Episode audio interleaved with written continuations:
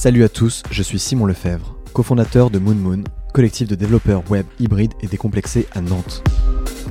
Et puis bah, avec cette idée-là en fait, de lecture numérique sensorielle, il fallait choisir un premier business. Et comme je le disais tout à l'heure, de manière très pragmatique, l'érotisme s'est imposé pour plein de raisons. On était dans le boom de Fifty Shades of Grey, euh, voilà, de cette euh, lecture un peu décomplexée de, de contenu euh, érotique. Avec Contrevent, je souhaite vous faire découvrir les personnes inspirantes de Bretagne et du Grand Ouest. Entrepreneurs, start et artistes, pour qu'ils nous racontent leur parcours, nous donnent leurs conseils et nous exposent leur vision de la France, euh, euh, voilà, pays libre, pays du French kiss, pays du libertinage, euh, voilà, et, donc ils sont très très étonnés quand on leur dit non, chez nous c'est pas possible de parler de ces sujets-là parce qu'on a très peu d'investisseurs qui arrivent à prendre du recul, parce qu'il y a encore vraiment dans l'esprit de beaucoup de gens une confusion entre sextech et porntech. Développer une start-up à succès, booster sa carrière artistique ou conquérir le monde depuis Brest, Rennes ou Nantes, c'est le pari gagnant de chacun de mes invités je pensais que j'étais pas capable. Et aujourd'hui, je suis capable de dire, euh, notamment euh, aux, femmes qui défendent, on va dire, mais non, mais oui, vous êtes capable. À un moment donné, euh, on, y va. Il faut, arrêter avec tous les freins. C'est comme par rapport à la sexualité. Je fais beaucoup de, de, parallèles. Autorisez-vous à. Et après, ça va, ça va, ça, va beaucoup mieux. Tu veux en savoir plus sur Contrevent et ses invités? Je t'invite à rejoindre la communauté sur Instagram, contrevent-du-bas podcast, ou à me suivre sur LinkedIn. On m'aurait dit, euh, tu vas monter une boîte, je t'aurais dit, ouais, bien sûr, la bonne blague. Tu m'aurais dit, tu vas monter sur la, la, scène du TEDx et tu vas faire un pitch de 18 minutes devant 1200 personnes. Je t'aurais dit, bah oui, mais bien sûr. Jamais, je t'aurais dit, mais non, bien sûr que non, je suis pas capable. Et tout ça, je, je, je, l'ai fait. Et tu vas au CES, tu as un prix. C'est cadeau de Noël, c'est un bonus de vie, tu vois, tu, parce que tu penses pas qu'un jour c'est possible. Augmentez le volume ou mettez votre casque. Le nouvel épisode de Contrevent démarre tout de suite. Bonne écoute. bonjour Christelle. Bonjour Simon.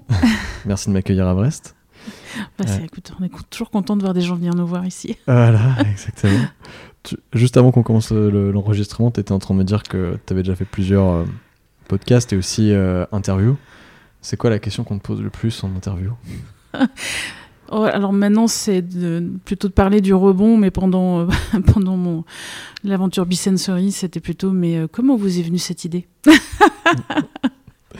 Comment vous est venue cette idée alors, Christelle Bonny? Est-ce que vous pouvez nous raconter? Oh là là, donc si je remonte, euh, non, j'ai toujours aimé la lecture et puis après j'ai bossé dans la techno et puis voilà, c'était des, c'est un parcours en fait, c'est des une succession de d'aventures de, entrepreneuriales qui m'ont fait un peu réfléchir à ces questions de, de livres numériques, d'interactivité et puis finalement après dans, dans l'innovation, c'est toujours dans le domaine de, du, du, du sexe, du, du, porno, voire de, l'érotisme qu'on trouve les premières applications et les premiers business, donc euh, voilà, c'est finalement assez pragmatique.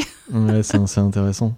Euh... Euh, justement, euh, est-ce que tu peux expliquer voilà, on, parle d'un projet, on n'a pas encore euh, introduit ce que c'était. Bon, ça sera écrit dans le titre du podcast, donc on saura ce que c'est, mais c'est un, un, sujet un peu particulier, entre guillemets. Alors, tu vois, je, je pense qu'il faut que je me corrige parce que je dis que c'est un sujet particulier, mais justement, il ne faut pas en faire un sujet particulier.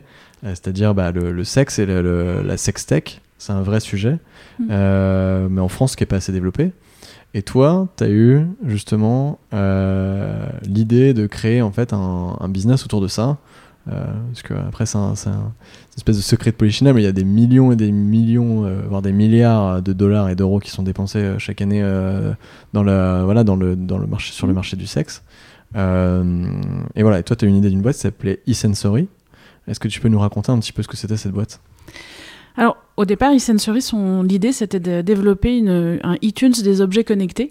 Et qui était vraiment l'idée de départ, c'était de pouvoir synchroniser n'importe quel type de contenu euh, numérique, donc de, de, la vidéo, de l'audio, euh, des, des, des e-books avec euh, des objets haptiques, donc des objets qui sont capables de donner des sensations, parce que l'idée c'était de travailler sur de nouvelles expériences de lecture, voilà, immersives, et donc c'était, ça pouvait être de la lecture audio-sensorielle pour les personnes aveugles, ça pouvait être, bah, tu regardes un James Bond dans ton salon avec un t-shirt connecté et d'avoir les battements du, du cœur, du chaud, du froid, enfin pour avoir de la, du cinéma dynamique dans, dans, dans ton salon.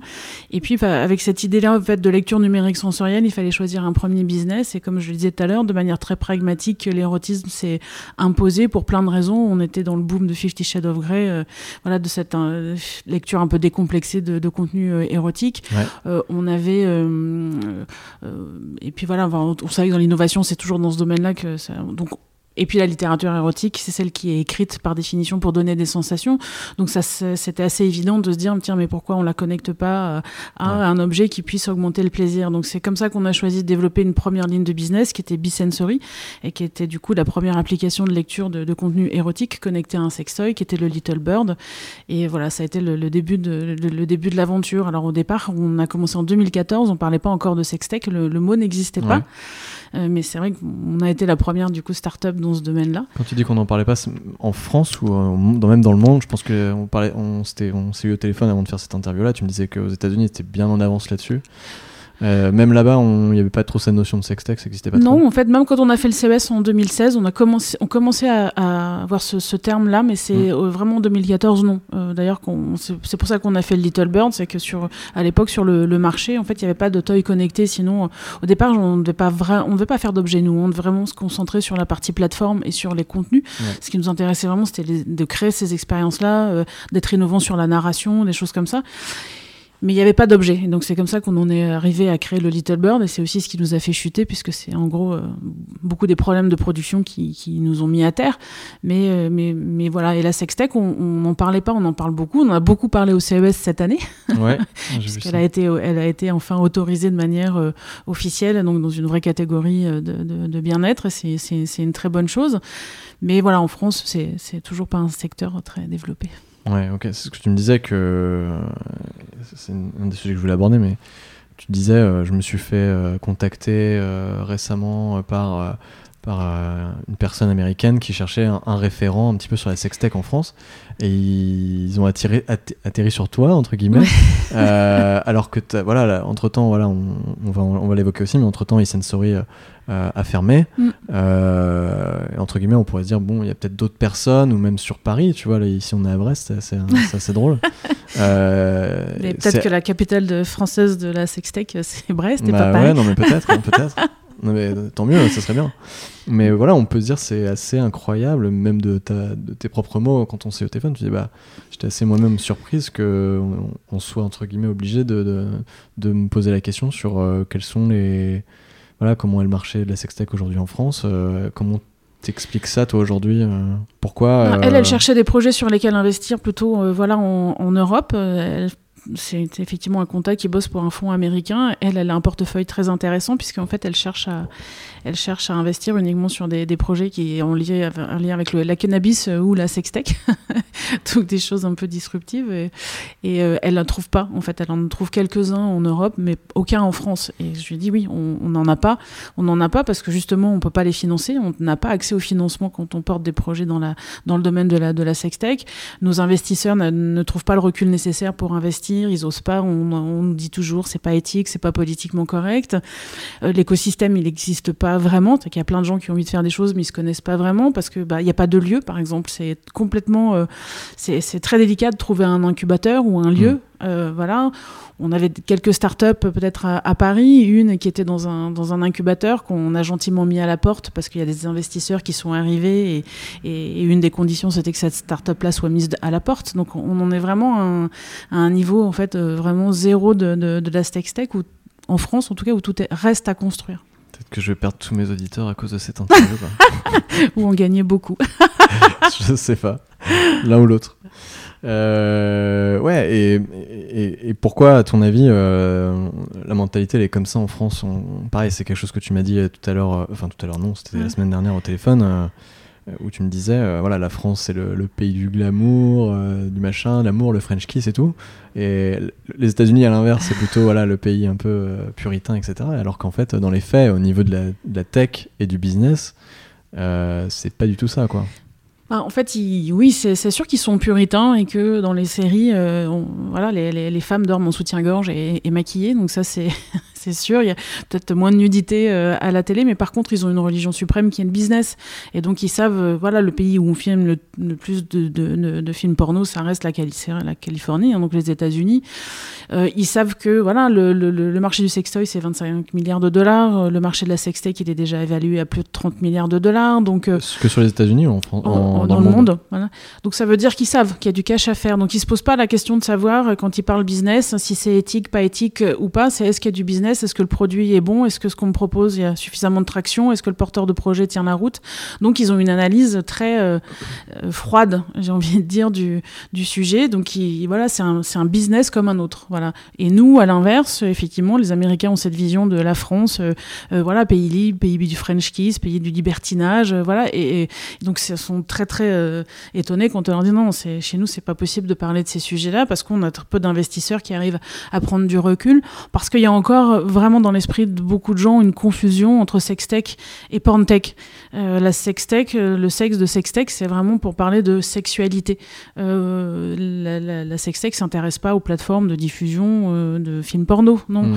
On va s'intéresser à comment on peut apporter plus de, de plaisir au couple, au plaisir en solo, comment on peut trouver des solutions à des populations de s'exclus. Donc, on va parler des personnes handicapées, on va parler de la sexualité des, des seniors, comment on utilise les nouvelles technologies pour faire peut-être plus de, de prévention, pour lutter contre les agressions sexuelles. Enfin, c'est extrêmement large et mm. c'est ça. Ce que les gens ne, ne savent pas souvent, c'est qu'effectivement, ça concerne ces sujets-là qui les concernent, qui sont des sujets de société. Et donc, il y a toujours un amalgame sexualité, euh, pornographie, qui fait que c'est compliqué d'avancer sur le sujet, d'où l'importance de toujours faire de la, de la pédagogie et euh, des explications. Ah ouais. Et d'ailleurs, en, en, parallèle de e-sensory, alors est-ce que c'était en, en, en, parallèle d'e-sensory, c'était peut-être juste après, tu as créé Sex Tech for Good? Alors Sex Tech for Good, voilà, c'est vraiment ce qui est venu après, c'est-à-dire que je m'attendais pas à devoir m'engager. Ouais, je devais, je m'attendais pas quand j'ai lancé Sensory à devoir m'engager autant euh, et, et, devenir aussi féministe parce que je pensais pas effectivement que ce serait aussi compliqué. Et très honnêtement, je me disais voilà, euh, 2014, 21e siècle, on, on, va juste lier un sextoy qui existe depuis la préhistoire à la littérature érotique qui existe aussi de, depuis euh, longtemps. Donc je voyais vraiment pas le, le problème. Donc je m'attendais pas à avoir euh, autant de problèmes avec l'ego masculin, avec tous ces, ces tabous. Je pensais pas que tout ce qui allait être déjà compliqué compliqué pour une start-up, allait l'être encore plus. Et donc voilà, ça a développé ce côté très militant. Je me suis aperçu que voilà, le, le, la question du plaisir féminin était extrêmement euh, euh, politique. Mmh. Euh, ça m'a beaucoup changé moi à titre personnel et ça a été un vrai engagement qui a donné du sens aussi à l'entreprise.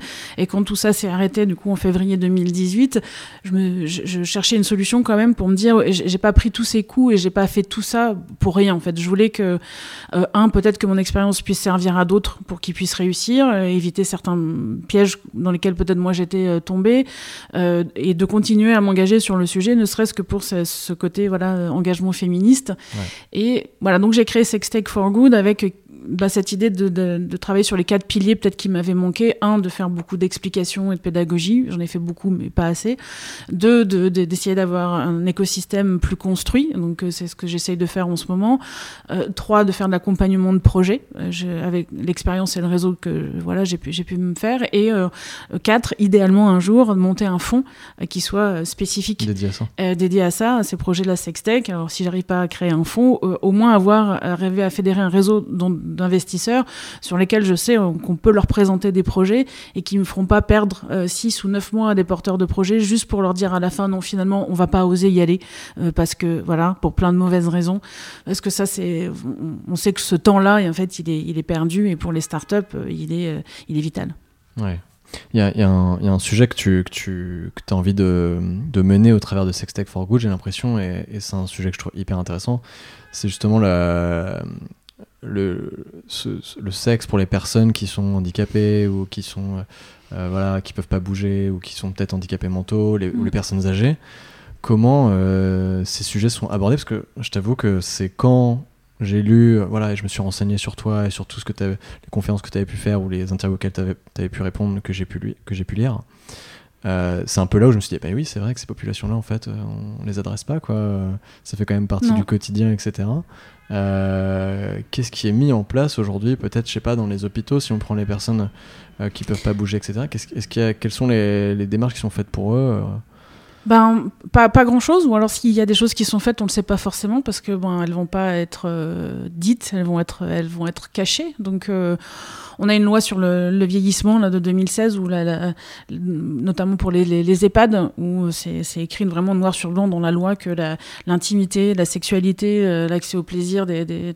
des, résidents doit être euh, pris en compte. Mais globalement, dans les EHPAD, ça reste compliqué pour des personnes qui se rencontrent d'avoir des, des, relations mmh. sexuelles. On a des, voilà, des femmes âgées qui n'ont pas accès à des, à des, à des sextoys. Un, parce qu'il n'y en a pas dans les EHPAD et que deux aussi, il y en a très peu qui sont euh, vraiment adaptés euh, à, cette, cette population-là. Et donc, on a des, des femmes qui euh, vont se masturber avec des objets qui sont pas faits pour ça et donc d'avoir des comportements à risque.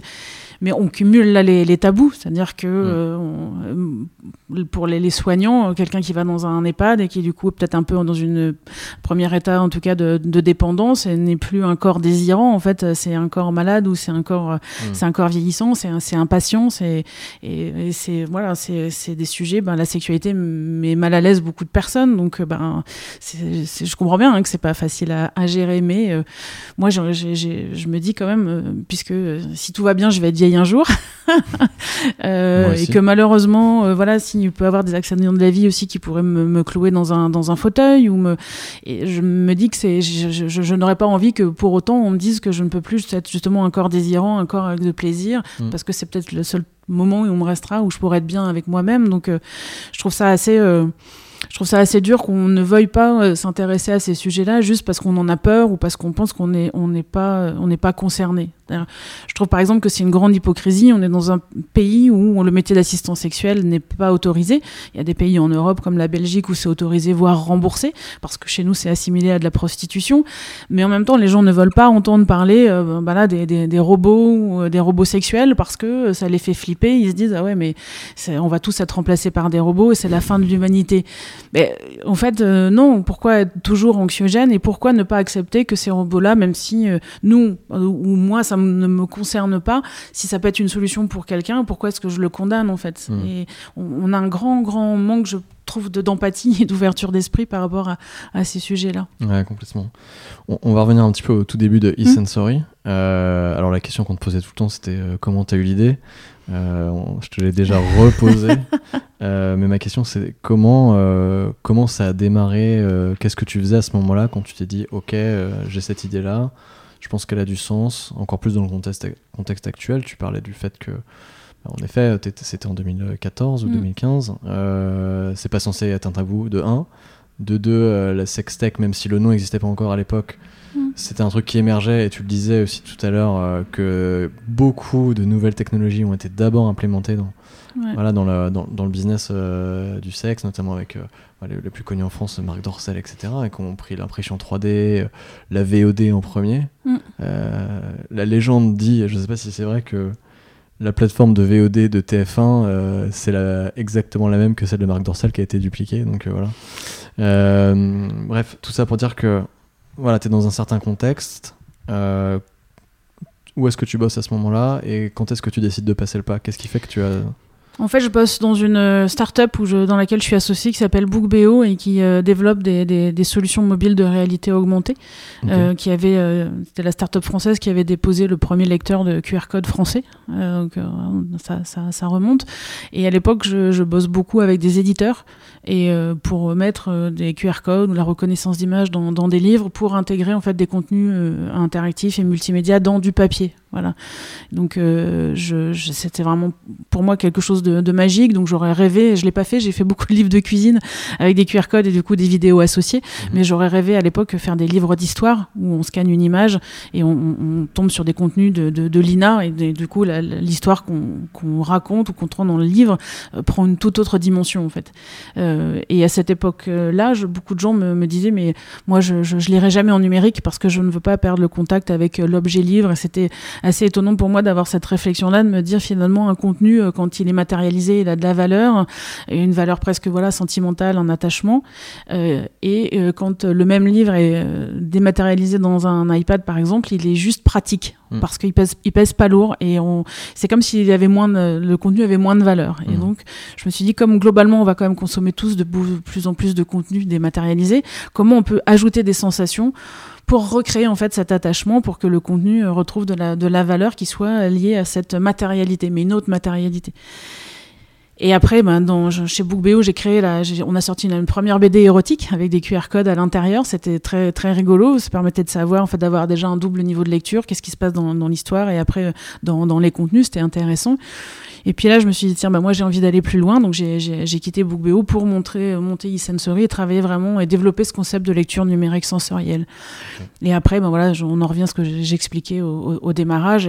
C'était évident pour moi de, commencer par, par l'érotisme parce que euh, on commençait à parler beaucoup des objets connectés et j'étais persuadée que les premiers objets connectés qui allaient se vendre beaucoup, on allait sûrement parler beaucoup euh, des montres et des bracelets pour être en forme et, regarder combien on fait de kilomètres de course, mmh. mais que globalement, ça serait quand même dans le domaine des, des, des sextoys qu'il y allait avoir le plus gros, le plus gros business. parce que c'est ça qui est intéressant de préciser. Donc, depuis tout à l'heure, on parle beaucoup de mm. la, la, sextech, etc. Mais en fait, à la base, c'était pas forcément euh, ta volonté. Euh, toi, tu t'es dit, il y a une opportunité de connecter des objets avec la lecture. C'est ça. Euh, tu te dis, comme c'est généralement le business du sexe qui commence à intégrer le plus rapidement possible ces objets, tu t'es dit, je vais commencer par ça voir si ça fonctionne. Et après développer peut-être une gamme. Tu parlais tout à l'heure du, t-shirt euh, connecté quand tu regardes James Bond tu te prends des coups et enfin des coups. Sauf qu'effectivement on parlait à l'époque beaucoup de textiles connectés et finalement c'est quelque chose qui a pas du tout décollé. Et les technologies n'étaient pas matures. Alors maintenant on commence à avoir des combinaisons haptiques pour les, les, jeux vidéo. Donc euh, je continue à dire qu'un jour ça va sortir et qu'on aura tous euh, ce type de, d'équipement chez nous, soit pour jouer aux jeux vidéo parce que soit pour en connexion avec la VR, soit pour pareil regarder regarder des films parce que finalement quand on est euh, immergé dans, ces univers virtuels, ce qui manque en fait, c'est le toucher, c'est le mm. sens en fait, c'est ce côté haptique. Donc ça, va arriver. Mais es très en avance, peut-être beaucoup trop en avance sur ces sujets-là. Et comme il n'y avait pas les, textiles, puisque moi je voulais des textiles euh, avec des capteurs, mais aussi avec des actionneurs justement pour pouvoir euh, simuler voilà les frissons, les battements du cœur, faire du chaud, du froid. Donc bon, ce que je demandais était compliqué, ça n'existait pas. C'était beaucoup plus simple entre guillemets. on a vu que ça n'était pas tant que ça, mais de réfléchir objet et, notamment euh, sextoy. Euh, voilà. Donc c'est vraiment comme ça qu'on en est arrivé là. Mais jamais je me suis dit euh, on va devenir la, la start-up, la première start-up de la sextech en France. Non, pas du tout, mais jamais d'avis. Enfin, d'ailleurs, je pensais, enfin, pour moi, je créais vraiment une boîte innovante et une boîte de, de techno. Ouais, Voilà, c'est l'aventure qui a pris un tour un peu inattendu, qui, qui, qui a été aussi très chouette sur l'engagement. Mais non, non, jamais, jamais je me suis dit mais que ça allait prendre des proportions. Enfin des fois sur les, les, réflexions que j'ai pu avoir, me dire mais je, oh, je, pensais pas qu'on en était aussi euh, encore loin. sur ces questions de, de sexualité et, et, et, je pensais pas non plus qu'on n'était pas on n'est pas nombreuses hein, on n'était pas nombreuses à la tête de start-up dans le domaine de la tech on doit toujours être à peu près 10% euh, et euh, et c'est vrai que bah, porter ça, être à la fois une femme entrepreneur dans la tech et parler d'érotisme, ça, ça, beaucoup de... beaucoup. tu cherches aussi. Hein. Mais je cherche, je cherche. Mais, euh, et c'est intéressant, vous étiez combien euh, voilà, dans ce projet-là? T'es resté seul ou t'as eu une équipe? Non, non, j'ai eu une équipe, on était, on était jusqu'à 8. Euh, j'avais un associé qui était un homme, un ingénieur, voilà, spécialisé en traitement du signal. Et puis après, ben, une équipe, il y avait des, voilà, de, développeurs et puis de super mode qui, qui m'a vraiment épaulé sur la partie com, SAV. Et puis j'avais un, un, directeur éditorial parce qu'on était aussi maison d'édition. Donc ça, c'était la, vraie fierté aussi, parce que l'innovation, elle était vraiment là pour, pour moi, de se dire, euh, donc on avait un pool de 70 auteurs, on avait presque 3, plus de 300 contenus. C'était ça que je trouvais ça intéressant dans la démarche, c'est de dire, est-ce qu'on va écrire euh, pareil? Et je, pense que non, c'est-à-dire qu'à partir du moment où on dit à un auteur, à un moment donné, vous allez avoir dans l'histoire un, un, objet qui va se déclencher et qui va être là pour augmenter en fait les sensations que vous vous donnez d'habitude uniquement avec des mots eh bien, euh, ça, ça, pour eux, c'était une écriture un petit peu différente. Et euh, je, je, suis certaine que si on avait continué dans la démarche, c'était ça l'objectif aussi de la plateforme, c'est que on aurait euh, sans doute aussi imaginé une narration différente pour les autres contenus. On voit bien que quand on aujourd'hui les cinéastes et quand on, on, fait des contenus pour la, la VR mmh. ou l'immersif, on n'écrit plus non plus les scénarios pareils, on, on, les pense différemment. Et je trouvais que c'était ça aussi vraiment intellectuellement cette démarche-là était vraiment passionnante. Ouais, complètement. Et, c'est une question que je pose quasiment systématiquement à mmh. tous mes interviews, mais comment tu te finances au début sur euh, ce projet-là? Parce que tu me dis que. J'espère qu'on va en parler aussi un peu après, mais tu me dis que c'était compliqué pour aller lever des fonds, euh, voire euh, très très très très compliqué. donc, et vous avez pourtant été jusqu'à 8 personnes. Comment tu as réussi à payer ces salaires, faire grandir la boîte Alors, moi, j'ai eu de la, de la chance. Euh, à l'époque, j'avais quelques. Euh, j'avais été salarié, donc j'avais euh, quelques mois de, de, voilà, de chômage. Mmh. Donc, j'ai vécu de, de ça aussi. à l'époque aussi, j'étais mariée, donc j'avais un conjoint qui avait des, des, des, revenus. Donc, je, voilà, je partais pas. J'avais quand même la chance d'avoir quelqu'un sur qui compter. et puis, on a, globalement, on a quand même levé près de 500 000 euros. Donc, nous, on a réussi parce que on j'ai expliqué tout le temps, tout le temps qu'effectivement, euh, B-Sensory, ce n'était qu'une première ligne de business et que la valeur de, de, de, de e-Sensory, c'était cette plateforme qui permettait de synchroniser n'importe quel type de contenu à n'importe quel type d'objet. Et c'est vraiment là-dessus qu'on a pu euh, chercher des financements de la région, euh, de, de la BPI. Pas du tout sur la partie euh, euh, objet, euh, sextoy, les Little Birds, celle-là, elle était compliquée à financer. Mais sur l'autre partie, voilà, on, a été, on a été suivi puisque c'était un, c'est un où, il y a encore beaucoup de choses à, inventer. Mais donc on a eu, on a eu cette chance-là et donc on a, on a été suivi euh, là-dessus. Par contre, c'est vrai que sur les, fonds, on, on, a trouvé un fonds euh, breton, on a été suivi par Nestadio, qui est le seul fonds qui a accepté de nous suivre parce qu'il me connaissait de ma vie aussi entrepreneuriale euh, avant. Je, ne suis mm. pas sûre que s'il m'avait pas connu avant, j'arrive avec ce projet-là, je suis pas sûre qu'il serait allé. Donc ils, ils, sont allés sur cette confiance-là. Et après, ben, les investisseurs privés qui sont rentrés dans le capital, c'est des gens qui m'ont vu pitcher, c'est des gens que j'ai rencontrés et qui y sont allés euh, euh, au coup de cœur. Mais, mais, mais voilà, c'est et si on y revient tout à l'heure, c'est vrai que j'aurais dû mener le projet très différemment. C'est toujours très très simple hein, de refaire l'histoire, mais j'aurais dû aller euh, lever beaucoup plus d'argent et sans doute euh, partir, pas rester en France et, et lever beaucoup plus d'argent au moment de l'idée en fait et, et, du concept. Voilà. Là, j'ai cherché à lever des fonds ici et ça m'a pris beaucoup de temps. Au départ, j'en ai levé pas beaucoup. Tu et donc... ici, c'est ici en France, en France, ou ici en Bretagne En Bretagne, bah oui, en, en Bretagne. parce que. Donc t'es pas monté sur Paris pour aller. Ah si si, je suis allé, mais j'ai fait plein de rendez-vous, mais qui n'ont jamais, qui n'ont jamais, jamais abouti. J'ai quelques belles anecdotes si, si on veut, mais. Euh... Donne-nous ta meilleure anecdote. Non non, bah ma meilleure anecdote c'est d'être euh, reçu par. Euh, par quelqu'un d'assez connu euh, dans un fond assez connu et qui, qui, qui me qui, qui... Je, je, crois savoir qui c'est et, euh, et qui, qui, me dit oui en fait je vous ai fait venir parce que j'ai vu votre TEDx et en fait vous m'avez bien fait rigoler donc j'avais vraiment envie de vous rencontrer. Et je dis oh, okay, ça, ça démarre mal. Et, et euh, à la fin me dit donc bon globalement en fait j votre projet a beaucoup de potentiel votre dossier est super votre pitch est bien rodé il euh, n'y a pas de a pas de souci.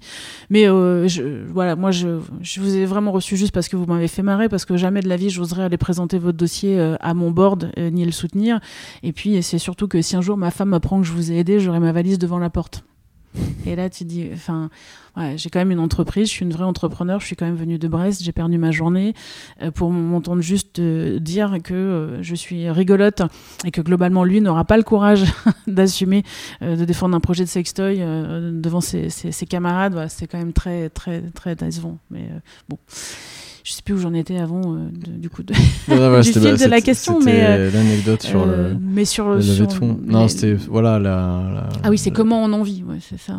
Et, et, après bah, je, après je me suis pas payé hein, j'ai toujours privilégié mes mes, mes salariés le, le, le fait d'avoir pouvoir faire grandir la, la, la, la boîte. Mais si j'avais levé plus d'argent bon, peut-être euh, en amont, j'aurais euh, sans doute eu moins besoin d'y retourner régulièrement parce que quand tu cherches de l'argent, c'est un job à plein temps et tu plus dans ta mmh. boîte et tu fais pas vraiment ton, ton job. Enfin, tu en fais un autre, mais qui est pas le, celui qui est stratégique. Et, et, donc, du coup, vous avez réussi quand même à un moment donné à mettre le produit sur le marché. Oui. Euh, tu me disais. Alors, voilà, ça c'est une première question. Mmh. Tu peux nous expliquer un peu comment ça s'est passé cette mise euh, sur le marché? Et tu me disais aussi que vous avez eu un problème de, dire, de production. Le produit était peut-être euh, mal configuré, je sais pas. Est-ce que tu peux nous expliquer comment ça s'est passé?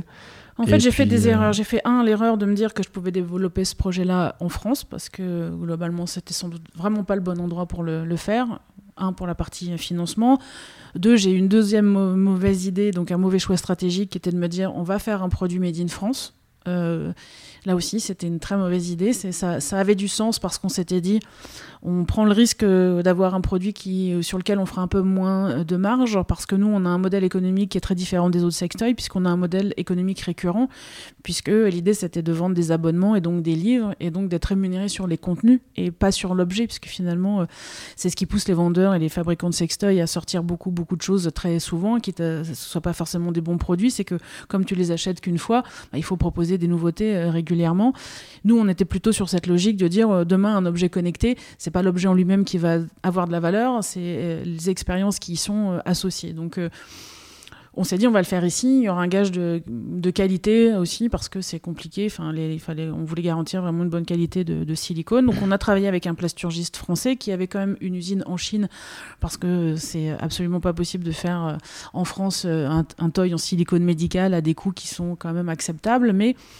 notre euh, voilà notre plasturgiste était français il avait des chinois dans son équipe justement pour nous aider aussi à pas avoir ces problèmes des fois de décalage culturel euh, mais, mais, globalement, on avait un produit qui sortait avec un, prix qui était quand même très élevé, qui ne nous permettait pas euh, souvent d'avoir la marge demandée par les distributeurs de toys. Et surtout, effectivement, on a eu des problèmes de production, puisqu'ils nous ont livré globalement quatre productions qui étaient invendables, parce que pas, pas fiables. Trois fois le plasturgiste et une fois l'erreur vient de la personne à côté de Lyon qui fabrique les antennes Bluetooth et qui les a pas fournies à la bonne taille. Mmh. Et donc tout ce, concours de circonstances fait que tu perds énormément de temps, puisque relancer des prods, ça prend beaucoup de temps, ça se compte en semaines, et que ça, il faut avoir de l'argent, et que nous, on est arrivé dans une phase où on n'avait plus de trésorerie.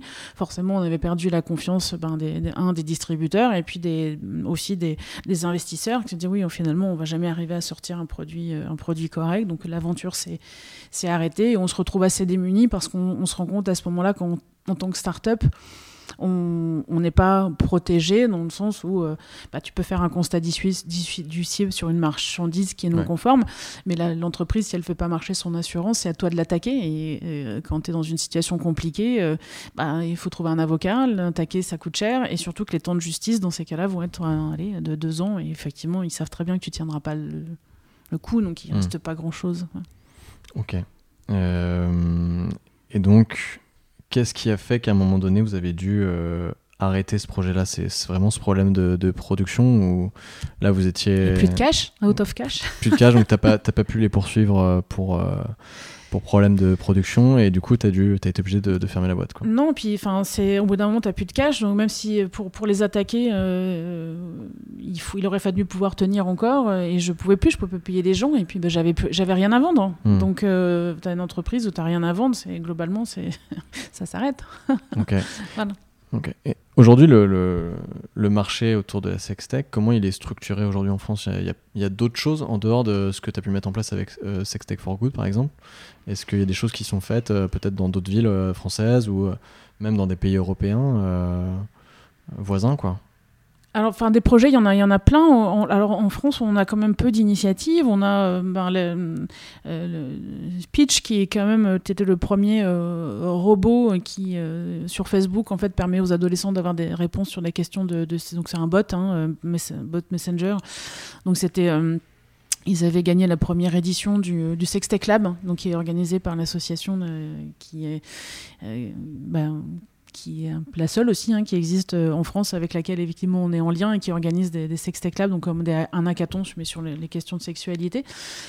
Ça a été compliqué pour eux parce mm. que euh, bah, là, pourtant, on est dans le domaine de l'éducation, mais voilà, ça, ça reste compliqué euh, de trouver des partenaires pour les, les, les, financer. Voilà, on a, on, a, on a des artistes, on a, mais enfin, globalement, il n'y a pas grand-chose qui se passe parce que il euh, n'y a pas de lieu, il n'y a pas de. Non, c'est compliqué. Alors, il y a d'autres projets en Europe, alors il y a d'autres toys, il y, y, a eu des belles levées de fonds en Espagne, en Angleterre, il y, a des y a des belles marques dans les, dans les pays du Nord, mais, mais voilà, globalement, c'est euh, ici chez nous, c'est. Et donc à, la fin de, de, l'entreprise, donc qui a été clôturée en 2018, mmh. euh, c'est ça? Euh, Voilà, c'était. c'est ce que tu as dit aussi dans certains interviews que j'ai pu lire, c'est que c'était compliqué aussi de se relever parce que bah déjà, voilà, la, la fin d'une aventure comme ça, c'est jamais facile. Et puis en dehors de ça, la perception euh, des personnes euh, autour, euh, autour de soi est un peu, un peu différente, et notamment des institutions. Tu me disais que c'était compliqué aussi des fois d'aller même juste faire un emprunt quoi, à la banque. donc, ah bah deux ans après, ça reste, hein, parce que là, on vient, de, me, me, refuser mon prêt pour mon appartement, parce que la procédure de liquidation est toujours en cours, mm.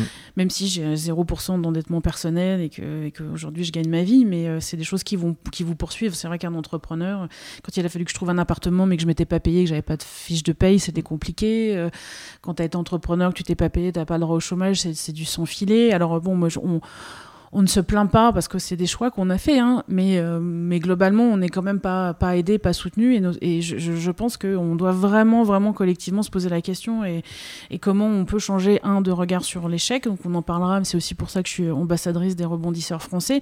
Mais deux, comment aussi on on fait en sorte que euh, nos, nos, entrepreneurs, une fois qu'ils, voilà, quand ils, ont eu cet échec-là, ne ce soit pas un échec définitif et qu'il soit pas marqué au fer rouge, mais qu'on se dise la prochaine fois ils vont mieux faire et qu'on les incite effectivement à, rebondir avec effectivement peut-être ce même esprit qu'on peut trouver aux États-Unis en disant c'est vrai qu'un porteur de projet qui s'est planté deux ou trois fois, la quatrième fois, on, pense qu'il a fait à peu près le, tour de toutes les erreurs euh, euh, possibles. Je pense qu'on en fait toujours, mais et on va on va le penser donc plus plus expérimenté et donc plus performant. Ici, souvent, quand tu te plantes, tu as le droit de te planter qu'une fois parce que tu as l'étiquette de mauvais mm. qui te suit euh, globalement assez longtemps euh, avec bah, justement bah, tes fichiers à la banque. ça, ça, reste, ça, reste, ça reste compliqué.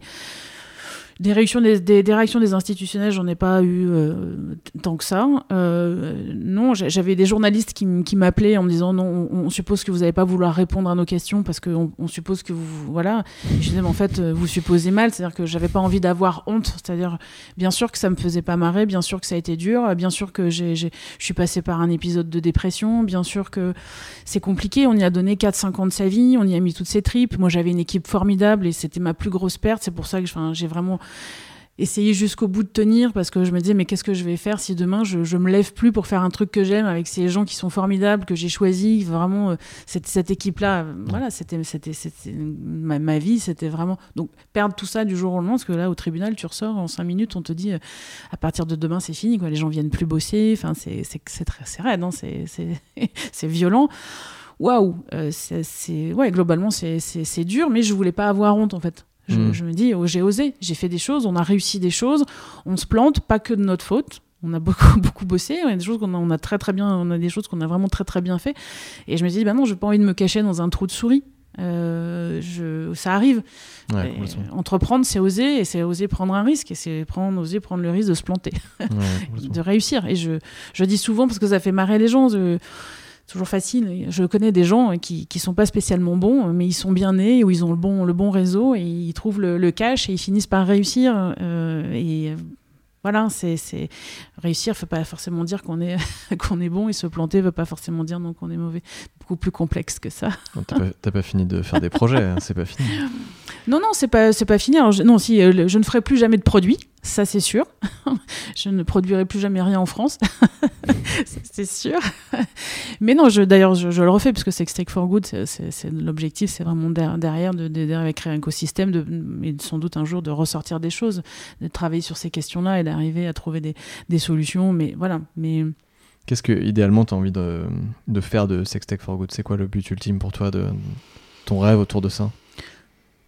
Alors l'objectif de 2020, ça serait vraiment d'avoir un premier, euh, un premier événement assez majeur sur, le, sur ce thème-là. Donc euh, j'avais appelé ça Sex Tech for Good parce qu'à l'époque notre président avait fait le fameux sommet en France Tech for Good. Donc mmh. on s'est dit tiens, je me suis dit bah prenons le, relevons le défi et faisons le premier sommet mondial de la sex tech euh, en France. Donc ça sera peut-être pas cette ampleur-là, mais il y a tellement de sujets à dire, enfin tellement de choses à dire pardon sur les, les sujets de sexualité parce qu'on peut le prendre par plein de prises, y compris la technologie, l'innovation aller justement les questions d'éthique, tout ce que ça peut nous bousculer dans une, société. Donc ça, ce serait vraiment bien pour moi d'avoir ce type d'événement qui tourne un peu partout en France de créer d'autres vocations pour qu'il y ait des projets à accompagner. Voilà, j'aimerais vraiment aujourd'hui pouvoir accompagner des porteurs de projets qui auraient vraiment des idées intéressantes sur le, sujet. Et puis, bah, le Graal, ça serait euh, voilà, arriver à avoir un fonds et arriver à financer parce que c'est le, maillon, le maillon manquant. Hmm. Donc, euh, si demain je pouvais mettre sur le, marché, euh, je sais pas, moi, un sextoy adapté, voilà, aux, seniors ou des solutions pour les, tous ces parents qui savent pas vraiment comment gérer, par exemple, la, la sexualité des ados autistes, ouais, je serais, je serais fière. Et euh, tu, parlais tout à l'heure des, des, les rebondisseurs, qui est une association. Oui, c'est un mouvement donc, qui a été créé par Isabelle Saladin en, je crois, avril ou mai 2018. Euh, et à l'époque, Isabelle, justement, a, vu dans la presse un article où je parlais de, je parlais de l'échec de, de, Euh, effectivement, je pense qu'à l'époque, j'en parlais, j'étais vraiment déprimée. Hein. C'était dur parce que c'était deux mois après, donc j'étais vraiment dans le, au fond. Mais euh, et tout de suite, elle m'a dit, mais voilà, est-ce que tu veux pas être ambassadrice des, rebondisseurs français? Et, et, les rebondisseurs français, ils ont vraiment cette mission-là de, de, changer, euh, de faire changer collectivement le regard sur, sur l'échec et, et, aussi en essayant d'influer justement sur tout ce qu'on tout pourrait faire pour globalement aider les, les, entrepreneurs à repartir plutôt que deux ans après leur dire, ah non non, mais vous pouvez pas acheter un appartement parce qu'un jour vous avez perdu du cash. Euh, et ça, ça m'a, je me dis bah oui, parce que finalement c'était une, c'était, euh, il faut être tout à fait honnête, c'est aussi une forme de, thérapie en fait, hein, d'arriver mmh. à, se dire qu'on a digéré son, son, son, son propre échec pour en faire quelque chose de ouais, d'une expérience, de le sentir, de dire oui, j'ai appris, j'ai grandi, et puis je vais, en faire autre chose, de, le valoriser et, de dire bon, moi, j'étais pas du tout prédestiné à être entrepreneur, j'ai osé, j'ai eu une idée, parce que si j'ai pas réussi, mais je vais me relever, je fais d'autres choses, et puis bah voilà, la, vie, euh, la, vie continue, donc. Euh, je prends souvent la parole, enfin en tout cas, euh, chaque fois qu'on m'invite, c'est avec plaisir que je vais parler de ça. Et souvent, les gens m'ont dit, oh là là, c'est, sont étonnés en fait de, de la sincérité avec laquelle je vais expliquer les choses en leur disant je veux pas vous la jouer à l'américaine, se planter ça fait mal, euh, mm. c'est dur. Mm. Voilà, il y a des moments où on n'a plus envie de voir les gens, on n'a plus envie de répondre au téléphone, on voudrait juste aller dans une grotte et hiberner et revenir un jour où il fait beau. Mais, euh, mais euh, c'est de leur dire, voilà, c'est l'important à un moment donné, c'est de trouver de la ressource, c'est d'être bien entouré. Et puis, de, de, franchement, je, je, pense que ce mot est là est important de rester fier. Et moi, on devait se rencontrer chez The Corner, mais on a eu un petit changement de planning. Mais j'avais la chance d'être hébergé chez The Corner, donc un, vraiment un lieu dédié à l'innovation à Brest, et d'avoir des gens comme, euh, comme Julien, comme Tristan, Nicolas, qui, étaient, qui m'avaient vu bosser et, qui était capable de me dire ok ça va être dur mais n'oublie jamais regarde ce que tu as fait regarde ce que vous avez accompli regardez les prix euh, que, que vous avez eu et regardez quand même regarde tout le chemin parcouru regarde qui tu mm. es maintenant ce que tu as appris et, et finalement, ils ont eu raison parce qu'aujourd'hui, même, j'ai voilà, laissé des plumes, ça a été dur, mais globalement, je suis plus fière de la femme que je suis maintenant je me suis prouvé, et ça c'est aussi très important avec euh, tout ce que je peux dire sur le sex powerment, euh, voilà, de, de dire euh, j'ai fait beaucoup plus de choses que ce que je pensais être capable de faire, ou que ce qu'on m'avait dit, que j'ai laissé penser que j'étais capable de faire. On m'aurait dit tu vas monter une boîte, je t'aurais dit ouais bien sûr la bonne blague, tu m'aurais dit tu vas monter sur la, scène du TEDx et tu vas faire un pitch de 18 minutes devant 1200 personnes, je t'aurais dit bah oui mais bien sûr, jamais, je t'aurais dit mais non, bien sûr que non, je suis pas capable. Et tout ça, je, je, je, l'ai fait, et tu vas au CES, tu as un c'est cadeau de Noël, c'est un bonus de vie, tu vois, tu, parce que tu ne penses pas qu'un jour c'est possible. Des expériences que tu n'aurais jamais pu vivre euh, Exactement. en dehors de ça. Mais je pensais que j'étais pas capable. Et aujourd'hui, je suis capable de dire, euh, notamment euh, aux, femmes qui fois on va dire, mais non, mais oui, vous êtes capable. À un moment donné, on, y va. Il faut, faut, arrêter avec tous les freins. C'est par rapport, comme par rapport à la sexualité, je fais beaucoup de, de, de, de parallèles. Autorisez-vous à, et après ça va, ça va, ça, ça va beaucoup mieux. Donc une fois que tu as, analysé tout ça, effectivement, c'est plus mm. facile de, digérer. Ça reste un échec, ça, dont je porte la responsabilité parce que j'étais à la tête de cette start-up. Ça m'a ennuyé beaucoup. Tu n'es jamais, jamais fier d'avoir fait perdre du, pognon à des, à des, gens qui ont misé sur toi et qui t'ont fait confiance. Bien sûr que c'est dur. Mais je reste fier quand même du, globalement du parcours et d'avoir osé. Ouais, si tu fais les pour et les contre, tu auras plus de pour certainement. Ouais. et, c'est quoi aujourd'hui les perspectives pour toi? Donc autour de ça, on en a déjà un peu parlé, mais euh, plutôt voilà dans, dans ta vie pro, euh, comment tu, tu as envie d'évoluer et comment tu penses que tu vas évoluer? Parce que je sais, j'imagine, et je pense que c'est certainement ce que tu vas dire, mais tu as eu, euh, ça t'a permis d'avoir une certaine visibilité pour toi-même, montrer que tu as été capable de mener des projets difficiles à mener de par le sujet mais euh, que, que, que, qui t'a mené de front, mais aussi euh, les technologies euh, que tu as pu avoir en main. Qu'est-ce que ça t'a permis aujourd'hui et pour demain de faire, à ton avis Comment tu vois la suite pour toi? Alors moi, j'ai rebondi aussi parce que dans mon, réseau, il y a des gens qui m'ont repéré, enfin qui, à un moment donné voulaient euh, investir, ils l'ont pas fait, qui m'ont dit euh, juste après que j'ai fermé la boîte, tiens, viens travailler avec nous. Nous, on travaille dans le domaine de l'internet des objets. Alors toi, tu étais déjà dans l'IoT, mais là, euh, c'est à la dimension de tout ce qui est technologie des, villes intelligentes, et on a besoin de voilà de compétences, voilà plutôt plutôt marketing. Donc ces, gens-là aussi, à un moment donné, dans la reconstruction, ça a été important d'avoir de voir que j'avais dans mon réseau qui était des gens qui étaient capable de dire, ok, c'est la fin de son aventure, mais elle a appris des choses, donc on la veut dans notre équipe. donc c'est un cabinet voilà, qui s'appelle Current et, et, je les remercie pour ça parce que c'était, ça m'a vraiment permis de rebondir et du coup bah, aussi de, de gagner de l'argent, donc de pouvoir payer les factures, hein, parce que c'est le nerf de la guerre, ça reste ça. ça m'a permis d'apprendre beaucoup, beaucoup de choses dans le domaine voilà, des, des, smart cities, des, des technologies. Euh, aujourd'hui, c'est des choses que je, je, je, mets à contribution euh, dans des engagements un peu politiques. je suis euh, aujourd'hui sur une liste municipale, enfin pour les municipales, sur une liste engagée pour la bataille. c'est ce à quoi je m'attendais comme réponse, mais je ne savais pas si on pouvait le dire. si, si, non, mais je, je, parce qu'en fait, au bout d'un moment, les gens te disent, elle fait tout et n'importe quoi, et finalement, non, en fait, tout ça, il y a un sens, en fait, c'est toujours le sens de l'engagement, et à un moment donné, si tu dis que tu peux, tu, tu peux apporter quelque chose, bah, ce, ce sera bien. Aujourd'hui, je pense que Brest, on peut, on peut être sur une ville euh, euh, beaucoup plus ambitieuse. On peut faire beau, ça peut être un terrain d'expérimentation. C'est une ville qui a bien muté, mais on peut faire encore beaucoup mieux. Donc, euh, ça m'intéresse de participer à ça. Après, ça reste des élections. Je sais pas ce qui va se passer après le, mois de mars, mais c'est une possibilité.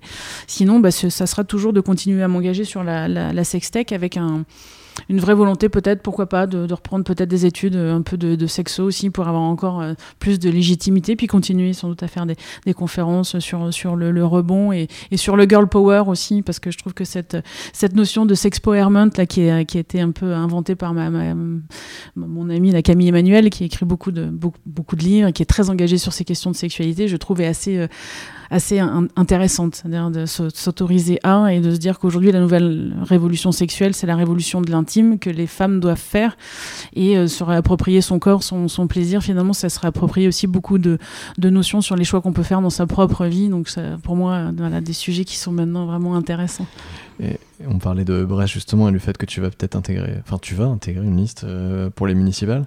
Euh, quelles seraient les premières choses? Alors on n'est pas là pour faire de la politique, mais qu'est-ce que tu aurais envie de faire pour, euh, pour Brest, euh, euh, justement avec ce rôle-là de, de, de, tech, etc. Qu'est-ce que tu vois qui manque à Brest que tu aimerais bien euh, intégrer, implémenter? Alors, on a beaucoup de choses à faire. Euh, on parle beaucoup de villes intelligentes. Je pense qu'on euh, a encore beaucoup de marge de progression à, Brest sur voilà, tout ce qui peut être réseau électrique, la gestion des, déchets. Voilà, c'est plus intéressant, par exemple, de mettre des, capteurs dans, dans, les bennes, des points d'apport collectif de, déchets et de faire des, des, collectes quand les bennes sont pleines plutôt que de passer à, à, à jour fixe et que du coup d'avoir des, bennes qui, qui débordent et des jours où tu les ramasses où elles sont vides. Enfin, ça paraît tout, bête, mais par exemple, ça, euh, ça peut réduire de, de 20% le, le, coût des collectes euh, à l'échelle d'une ville et de réduire de 30% les émissions de CO2. Donc euh, voilà, c'est aujourd'hui d'avoir cette réflexion-là sur partout où on peut utiliser les nouvelles technologies et, le numérique, en fait, pour faire mieux, si possible, plus de services et avec moins de ressources, moins de ressources financières et, et moins de ressources, enfin, privilégier, enfin, faire attention aux ressources électriques, enfin, vraiment ces questions environnementales c'est digitaliser les services, euh, c'est euh, voilà valoriser euh, l'entrepreneuriat au féminin, c'est voilà qu'est-ce qu'on peut faire aussi pour qu'il y ait plus de femmes dans le numérique et dans d'autres dans d'autres métiers, c'est réfléchir aussi à quelle est la place de la femme dans l'espace public. Enfin voilà, des sujets il y en a il y en a plein. Si on les prend sous les prismes soit de l'innovation et de l'égalité femmes-hommes, voilà il y en a il y en, a plein. Donc être peut-être cette petite madame numérique ou innovation avec cette casquette et cette vision euh, voilà égalité je me dis voilà il y, a beaucoup de sujets sur lesquels on peut on peut intervenir. Puis bah, globalement on est quand même une, une ville où il y a cette école d'ingénieurs une université mmh, euh, il y a des, des, choses à faire. Il y a un lab innovation enfin immobilité qui arrive de, de, la RATP enfin on peut avoir des expérimentations encore sur l'énergie solaire sur les énergies marines renouvelables. Je pense qu'on on pourra avoir des lieux dédiés à, tout ce qui concerne l'alimentation les innovations à impact. Enfin bon c'est très très voilà, c'est très très riche, un gros bon terrain de jeu. Super, on a hâte de voir ça. Donc l'interview est bientôt finie. Il me reste les huit dernières questions que tu connais peut-être. tu les as travaillées sur ça euh, La première, c'est si les gens ont trouvé notre échange intéressant, ou est-ce qu'ils peuvent retrouver des informations sur toi ou sur tes projets? Alors le site n'est pas encore euh, en ligne, mais le plus simple c'est d'aller sur euh, Sextech for Good sur euh, Facebook. Voilà, on, je suis aussi sur Twitter, on me trouve assez facilement. si j'étais un journaliste et que je te demande c'est quoi ton actu, tu me réponds quoi? On en a un peu parlé, je pense. bah oui, c'est les, les, municipales et le premier sommet mondial Sextech for Good. C'est quoi le truc qui te fait le plus gagner de temps au quotidien? Ah là là. Euh, qui te faisait peut-être le plus gagner de temps au quotidien avec euh, e-Sensory et ton équipe Alors non, alors je vais, je vais plutôt faire très pragmatique de, de, de, de réflexion, de, de, dire ce, ce qui m'a fait vraiment gagner du temps, c'est les courses au drive. Très pragmatique. c'est quoi ton rêve? Mon rêve, c'est c'est de, de, de, de pouvoir vraiment euh, vivre en ne faisant que ce que j'aime. Alors, la cinquième question est très drôle parce que il se trouve que tu as participé à un TEDx, donc euh, ma, cinquième, ma cinquième question, euh, c'est si tu devais tenir une conférence TED, ça serait quoi le titre? Bah, C'était sens interdit et je pourrais refaire la même. La même C'était un tellement moment inoubliable que je resigne demain. Et si tu devais en refaire une deuxième, tu, tu auras un nouveau titre à proposer? Euh, double peine. C'est drôle. Qui me recommandes-tu d'inviter sur ce podcast? Euh, ah Entrepreneur de l'Ouest. entrepreneur de, de l'Ouest. Entrepreneur heureux aussi, évidemment. Surtout. Eh bien, peut-être euh, mon ami euh, Antoine Aurélou de Cool Roof. Oui, ah, voilà. c'est très drôle. c'est très drôle parce que tout à l'heure j'étais chez The Corner justement, Mm. discuté avec Julien et il a évoqué Cool Rouge. J'ai fait merde, mais oui, il faut que je l'interviewe et tu me. Et évidemment Julien. Ah, mais c'est déjà fait, Julien. Oui, c'est vrai, il l'a déjà fait parce qu'il il porte, euh, on parlait de Brest et des, projets, des- un gros projet qui est vraiment important pour la, la ville. Mm. C'est là qu'il a cité ton nom d'ailleurs. c'est pour ça qu'on est là. C'est une Euh, mafia. Exactement, la mafia brestoise. Euh, Est-ce qu'il y a une question ou un sujet qu'on n'a pas évoqué ensemble que tu aurais aimé qu'on évoque? Euh, non, je crois qu'on a parlé, on a parlé des femmes, on a parlé du plaisir de la sextech, on a parlé.